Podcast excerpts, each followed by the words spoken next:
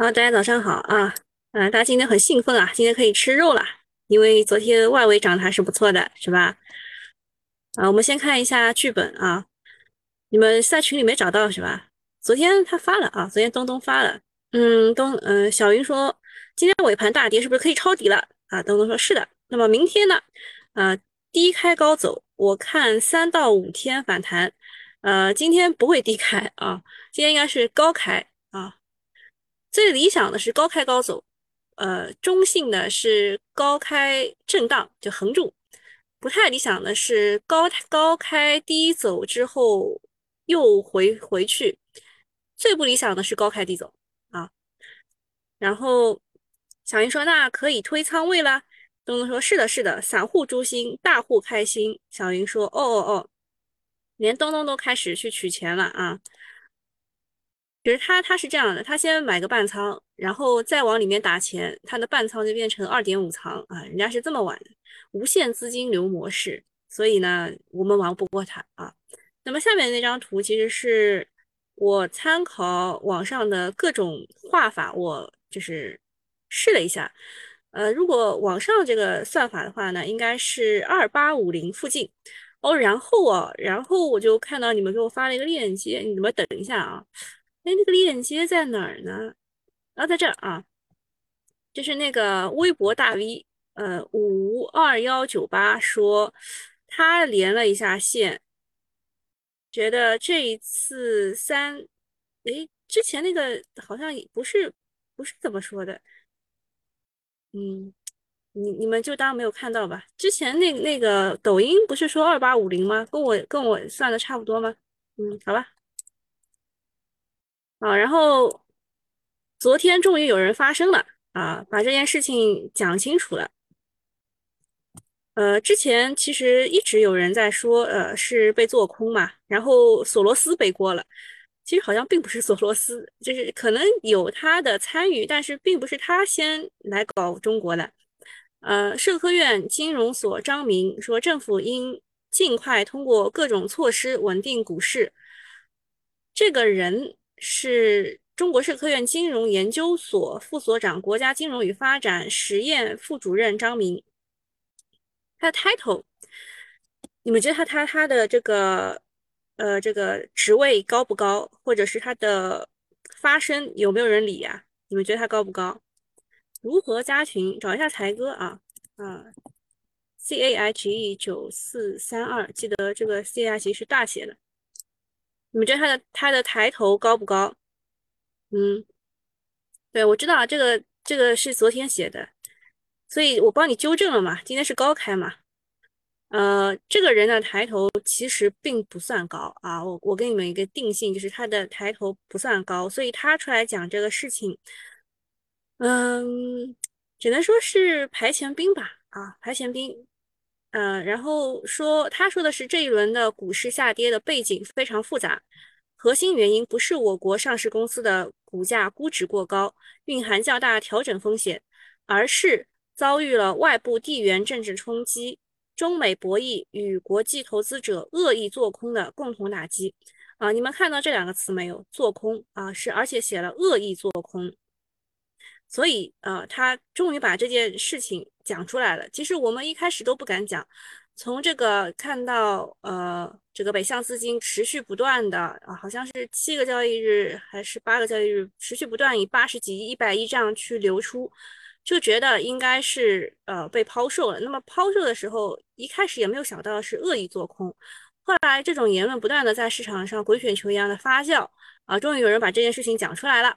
在这种情况下呢，他认为中国政府应当适当的介入，维持股市基本稳定，避免股市继续持续下跌啊，这就具有很强的合理性。建议七条措施来稳定股市。A 股呢已经是股灾模式了啊，其实股灾这两个词我们平时也不敢说的啊，我们就是呃以什么呃大跌啊，只能写大跌，暴跌都不行。呃，你当一个媒体工作者很很困难的，暴跌都不能写。呃，只能写大跌啊。其实我想写崩盘啊，也不行啊。就是股灾这两个词也不能出现啊。反正就是这个模式已经存在了好几天了，但是一直没有人管，也没有任何表态，让人非常的纳闷。昨天晚上呢，第一位有国字背景的专家发声了，啊，政府就是他是希望就是政府应该通过这个各种措施来稳定股市。他写的七条措施，比如说高级官员表态稳信心啊，这个二四四零点的时候我们用过。啊，你们有没有印象？就是当时银监会和保监会还是分开来的两个啊，两个人。现在银保监会并在一起了，还有证监会。呃，先是这三个，这三会嘛，然后还有一行啊，就是央行都出来发声，没有用。后来是刘鹤副总理，他出来说话以后，股市才从二四四零点直接往上拉的。你们有没有印象？啊，你们有没有印象？所以它的第一条，比如说就是要高级管高级别官员表态稳信心啊。第二个是社保等进场买蓝筹。第三个是央行应尽快的降准降息。昨天其实呃那种那个导火索其实也跟这个央行呃没有降 MLF 的利率有关。但是我去看了一下，其实我们到期的 MLF 是一千亿，但是央行昨天放了两千亿。嗯，只是它的利率在二点八五，没有降到二点七五而已，只能这么说。呃，就是它是多放了一千亿啊，但是利率没有降，所以大家以为是不及预期嘛。然后它还有建议说，务实且具有可操作性啊，就就是这这几条务实且具有操作性，希望尽快变成国家意志，不能再任由暴跌，因为一旦踩踏下去。两融平仓、质押平仓、私募清盘和公募赎回潮等将出现流动性危机。嗯，其实国外已经开始就是有流动性危机了。现在 A 股、港股、中概股是一条绳上的蚂蚱，要生一起生，要死一起死。其实就昨天那个破局点已经已经好像就是就是那那个循环已经在了，但是破局点好像还没有找到。那么他现在给的建议是从 A 股这边开始啊。然后昨天晚上中概股也缓过来了，扛过空头一轮暴锤之后呢，开始上演绝地反击，就是有买盘进场了。所以，嗯，来再看看吧，啊，再看看吧，也不能说就是一定反转，只能说今天有反弹。啊，再看一下，这边又被警告了。啊，这这个再看一下这个最新版的新冠病毒肺炎的诊疗方案公布了，呃，这个是第九版啊，试行第九版，呃，给大家看一眼，这个封面是这个样子的啊，跟我们小学教材有点像啊，我们发的教材应该就是这样子的，新冠啊新型冠状病毒肺炎诊疗方案试行第九版公布，这个是病例发现和报告程序。病例收治，这个收治这一块做了修改，然后抗病毒治疗啊这块也做了修改啊，做了最新的调整，对中医治疗内容进行修订完善，切实提高规范化、同质化诊疗水平。好，具体看一下啊，国家卫健委发布的，嗯，将国家药监局批准的两款。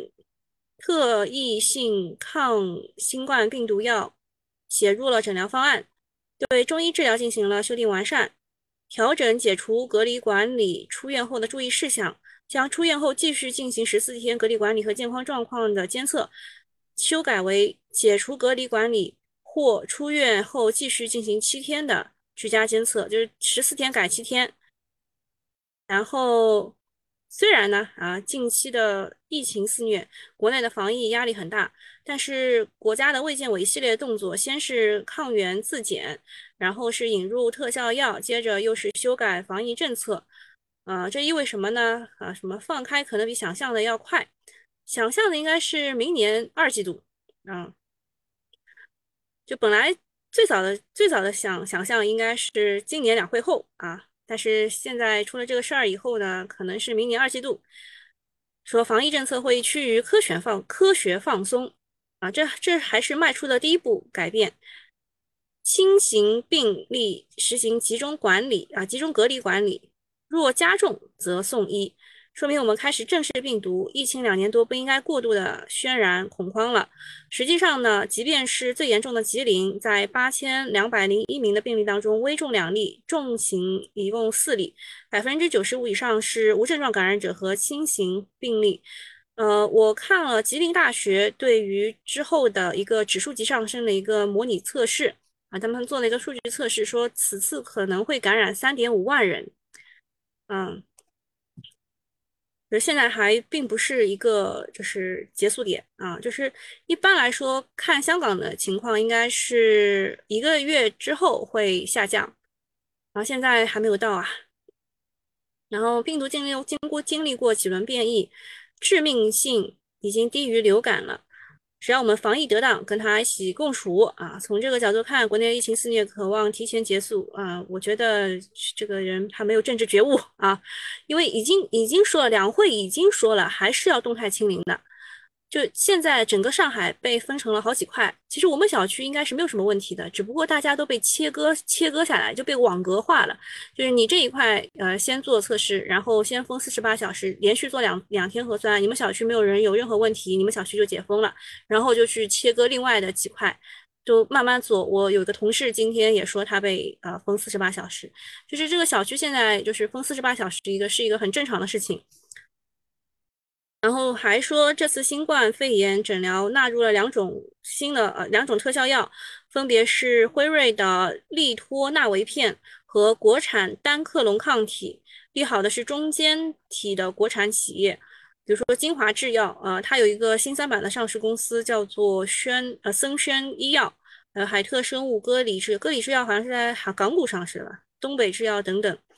他好像没有讲那几个就是辉瑞的吧？啊，他辉瑞的只只讲了精华，还有很多啊，雅本什么都是啊。啊，这波的大跌，外资担心国内太重注重防疫，稳增长会有压力。那随着积疫情的积极调整，俄乌局势好转，黄金、原油大跌，中概股 A 五零的暴拉，近期利空都在逐步转好。嗯，这这这，我告诉你，什么都没有改变，好吧，什么都没有改变。只不过是昨天，呃，这个美股涨了，中概股涨了，然后大家以为这个封篇又回来了，然后再讲一下这个最近跌得很惨的，呃，最近跌得很惨的，其实除了除了我们，还有港股，对吧？还有中概股，呃，那么如果以我们呃沪深三百来代表我们这一次的下跌的话呢，呃，本轮的最大回撤是百分之三十三，历史上只有四次比现在跌得多。呃，你们可以看一下，一八年去杠杆的时候是跌了百分之三十三点三五，然后第三次是一五年股灾跌了四十七点五六，第二次是零九年四万亿的后遗症跌了四十六点八，第一次是零八年金融危机跌了百分之七十二点七四，现在已经惨过一八年，直追一五年了。这种无厘头的大屠杀是情绪情绪肆意的宣泄，必须要矫枉过正的啊，不然后果很严重啊，那就是被肆意的收割啊。这个国家说这个韭菜是我们的，不能给外国人 割去啊。然后中信啊，前两天也是开了很多的空单，但是昨天晚上好像加了八千多手的多单吧，前前天是五千多手的空单，然后昨天是加了八千多手的多单。然后看一下。北向资金历史以来的情况，就是大家慌是慌在什么呢？就未知性。比如说，它现在虽然是，比如说本周已经卖出了三百零三百零四亿，本月卖出了六百四十五亿，对吧？但是它还剩一万五千多，就它只卖了百分之四啊，所以大家有点慌，说它会不会全部卖完？这种事情，呃，发生概率比较小，所以大家的担心就是未来看不到头。嗯，然后这个是网上大 V 给出的，这个就是怎么样稳市场，比那个张明要更加接地气。就大领导喊话稳住市场，现在没有出来大领导，给来了一个小布拉兹。然后约谈北水等外资机构，证金公司下场救市，社保基金大举入场，养老保险进场扫货，央行亲自下场买票，就是。这个是紧急情况，呃，一点点会出现的事情，但是现在都没有出现，嗯，然后还有昨天有一个就是，好像好像先是微博传出来，我也不知道是哪一家先传的，说就是多家媒体发文说说新华社发发表了观点文章，破除美国金融迷信啊，金融模式迷信，中国金融要走自己的路。这个观点在网上引发了强烈的关注，然后记者就注意到了，这个作者是原深圳证监局局长张云东啊，他退休之后。发表的啊，在二零二零年发表的原文是后疫时代警惕中国经济金融化啊，没有任何的信号意义。然后昨天 A 股跌惨了，大家都在找原因嘛，把上面新华社的文章就推到了风口浪尖了。新华社其实就是做了一个编摘的这个工作嘛，那现在媒体出来澄清说这个是二零二零年的旧文。你们觉得呢？啊，文章说的是有一定道理，就是我们金融要自立自强，要走自己的路。但是外资在呃大肆做空的背景之下呢，很多人理解成要脱钩啊，就是中美要脱钩啊，把韭菜给吓尿了。毕竟在金融上呢，我们差距确实是不小的。国内拿着天价年薪的基金经理们，关键时刻也不顶用。我们很多公司在美股上市，港股也是美元定价的，强行脱钩确实是利大于弊。所以只有认清了自己正视的差距，才能更好的去追赶。啊，这篇文章就是先是网上传出来的，讲了洋洋洒洒很长啊，然后呃，我就问了一句，为什么银监会、证监会都不发言，要派新华社出来讲呢？啊，然后他们说人民网不愿意趟浑水了，四千点是牛市的起点，犹在耳边。然后有人说财联社说话才有用，确实，财联社去呃联系了一下这个。呃，就是他他他们他们自己发现了，就是这个这篇文章是旧文，所以财联社说话才有用。啊，这篇文章我去看了一下啊，就是呃是在三月十五号的下午两点多发出来的。他怎么说的？他说近年来无论央行怎么放水，资金都很难流入实体，而不呃这不是央行政策有问题，而是金融和金融化的房地产来钱快，赚钱多，示范效应巨大啊，就是企业利润低，然后这个实体经济就不好。他说制造业才是安身立命的根本，还有就是他觉得这个交易衍生品防范风险，但是呃他查来查去发现使用衍生品躲过风险劫难很少啊，却屡屡看到美国金融巨头因为衍生品交易断送啊被断送或者是遭遭受重创啊，然后再讲一下这个昨天，昨天基本上没有什么热门板块啊，除了数字经济和病毒防治。就一个是电子身份证啊，一个是电身电子身份证，还有一个是新冠药。新冠药其实当中也是呃有，就是把它分为新冠检测、新冠原料药啊，辉瑞的口服液，再到这个呃就是中国的新冠药，呃这四个四个方面吧，就是也是有不同的啊，也是有不同的。然后美诺华昨天是一字一字涨停的，因为它的奈玛特韦原料药项目取得了项目备案。所以它是一字涨，呃，然后昨天还有一个基础基础建设也是分化很大的，因为有一个龙头浙江建投一直在往上，嗯，然后证券的话，昨天是有两波的拉升，呃，市场梯队的话，北大医药已经发了很多很多次公告澄清了，他们和盐野义的关系是没有任何关系啊，然后。北化股份的话，算作是检测上游啊，新冠检测试剂的上游。南威软件的话是啊，就这边啊，你们看右右边啊，三板的南威软件是电子身份证的龙头，它是一字板上去的。德邦股份，我昨天在九九八的群里面跟你们讲了它的逻辑了，是吧？就是京东物流要入主德邦股份，而且给的这这个价好像是十三块五毛几，就是离它就是当天的价格其实。不高的，就是它的溢价其实不高的，是，但是昨天它就一直在来回来回洗，到最后才拉涨停的，所以今天我不太确定它会怎么走。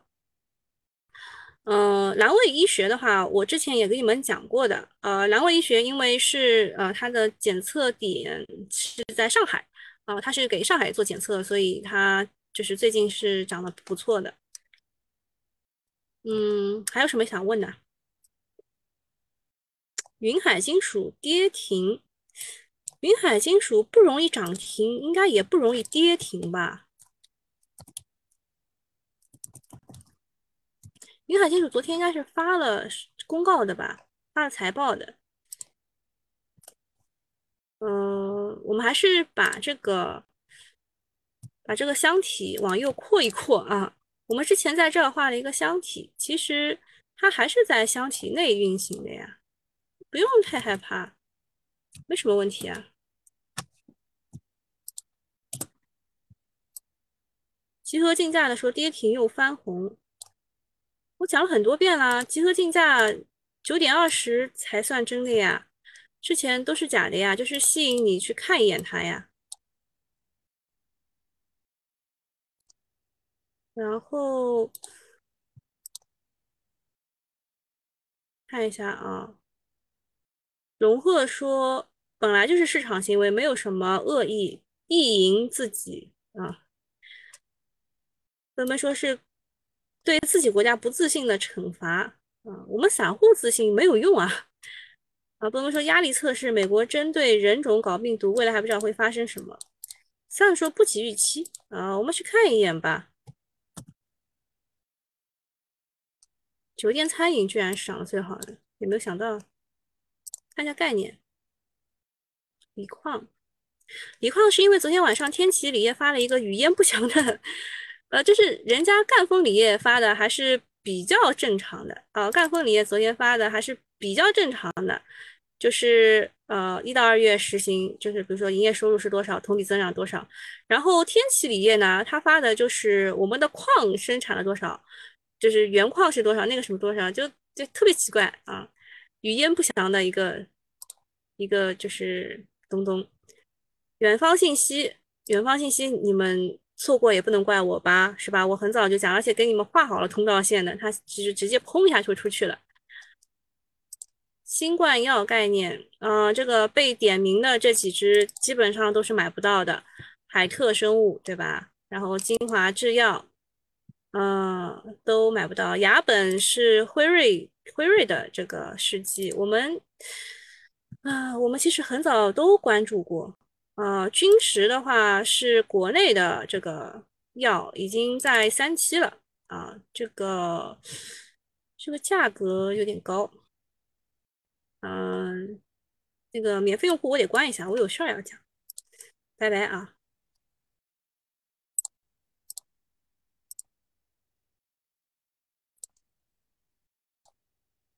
好，我们继续讲一下啊。呃，高瓴昨天也回应了，说我们一共每股持仓才六十亿美元，然后有人传我们就是亏损超三千亿美元，这怎么传的，是吧？呃，还有就是讲一点事实啊，就是整个市场确实是已经进入到了杀情绪的阶段。我昨天复盘的时候也写了，人们都已经被跌得麻木了，有大量的两融和机构资金面临着平仓压力，还有海量的净值型的理财面临赎回高峰。有东财的统计说，是有一千两百五十九只私募基金收益率已经低于百分之二十了。一般来说，私募是零点八的平仓线，所以这是平它的平仓线。五百零六只产品收益低于百分之三十了，我怀疑零元的产品应该是。然后跌破预警线的证券类私募基金数量已经增至两千零六十七只。增幅超过六成，同时呢，伴伴随着资管新规正式落地，银行理财也迎来了真正的考验，保本理财彻底推出市场，净值型就上场了。这些新的品种大多是和债券有关，少量的配置股市。今年很多理财产品已经跌破了一的净值，因为很多人都想着我买你这个理财产品是要保保本，要要至少吧。啊，所以就跌破一就是没有保本，所以就出现了大量的赎回。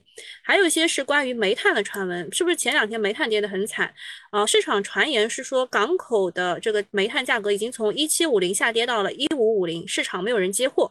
但是实际的情况是，环渤海港口上周一，呃，就是报价已经是从一千三到一千四涨到了一千七到一千八，它是涨上去，然后因为上周五开会才跌下来。跌到了一千五到一千六之间，现在是煤炭消费的淡季，本身大幅涨价都是不合理的，短期报价虚高回落是很正常的。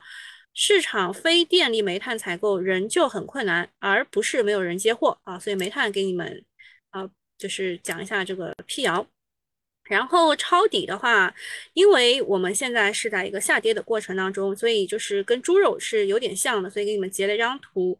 猪肉之前也是这么玩的，就是下跌的过程当中是不应该抄底的，对吧？然后放量中阳线可以分批的买入试一试。